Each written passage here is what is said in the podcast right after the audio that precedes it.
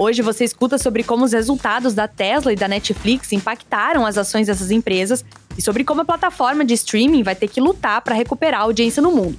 Pelo menos no Brasil, principalmente depois que o Casimiro assinou contrato com a Amazon Prime Video. Esse é o Ouvir na Bloomberg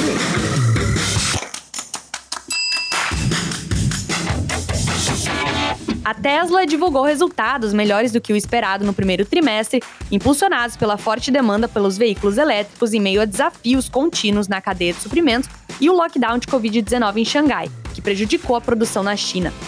O lucro da empresa de veículos elétricos e energia limpa totalizou 3 dólares e 22 centes por ação, excluindo alguns itens segundo a montadora. Isso superou a média de 2 dólares e 27 centes das estimativas dos analistas primeira grande montadora dos Estados Unidos a divulgar os resultados financeiros do primeiro trimestre, a Tesla alertou que as fábricas estão funcionando abaixo da capacidade há vários trimestres, já que a cadeia de suprimentos se tornou o principal fator limitante, o que provavelmente vai continuar pelo resto de 2022. Próxima notícia.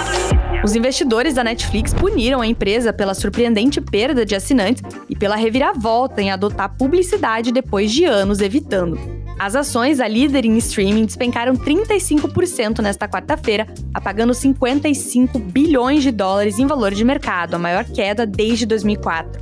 O desempenho da Netflix fez a ação a pior do desempenho do ano nos índices S&P 500 e Nasdaq 100 e impactou todo o universo de mídia dos Estados Unidos. A Netflix está buscando maneiras de impedir a perda de assinantes e combater os temores dos investidores de que os melhores dias da empresa já acabaram. E tem mais. E no que pode ser considerado aí mais um golpe na gigante do streaming Netflix, o streamer brasileiro Casimiro anunciou nesta terça-feira a contratação pela Amazon para comentar os jogos da Copa do Brasil. A estreia do jornalista foi agora nessa quarta pelo Prime Video, a plataforma da empresa de Jeff Bezos.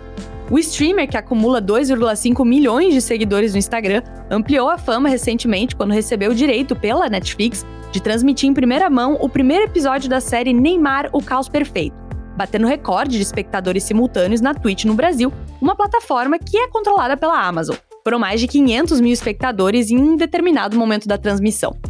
No anúncio de terça, Casimiro disse que vai fazer as transmissões ao lado do ex-apresentador da Globo, Thiago Leifert, que saiu da emissora no fim do ano passado. Essas foram algumas das notícias que estão lá no site da Bloomberg Linha Brasil. Entra lá em bloomberglinea.com.br para conferir mais.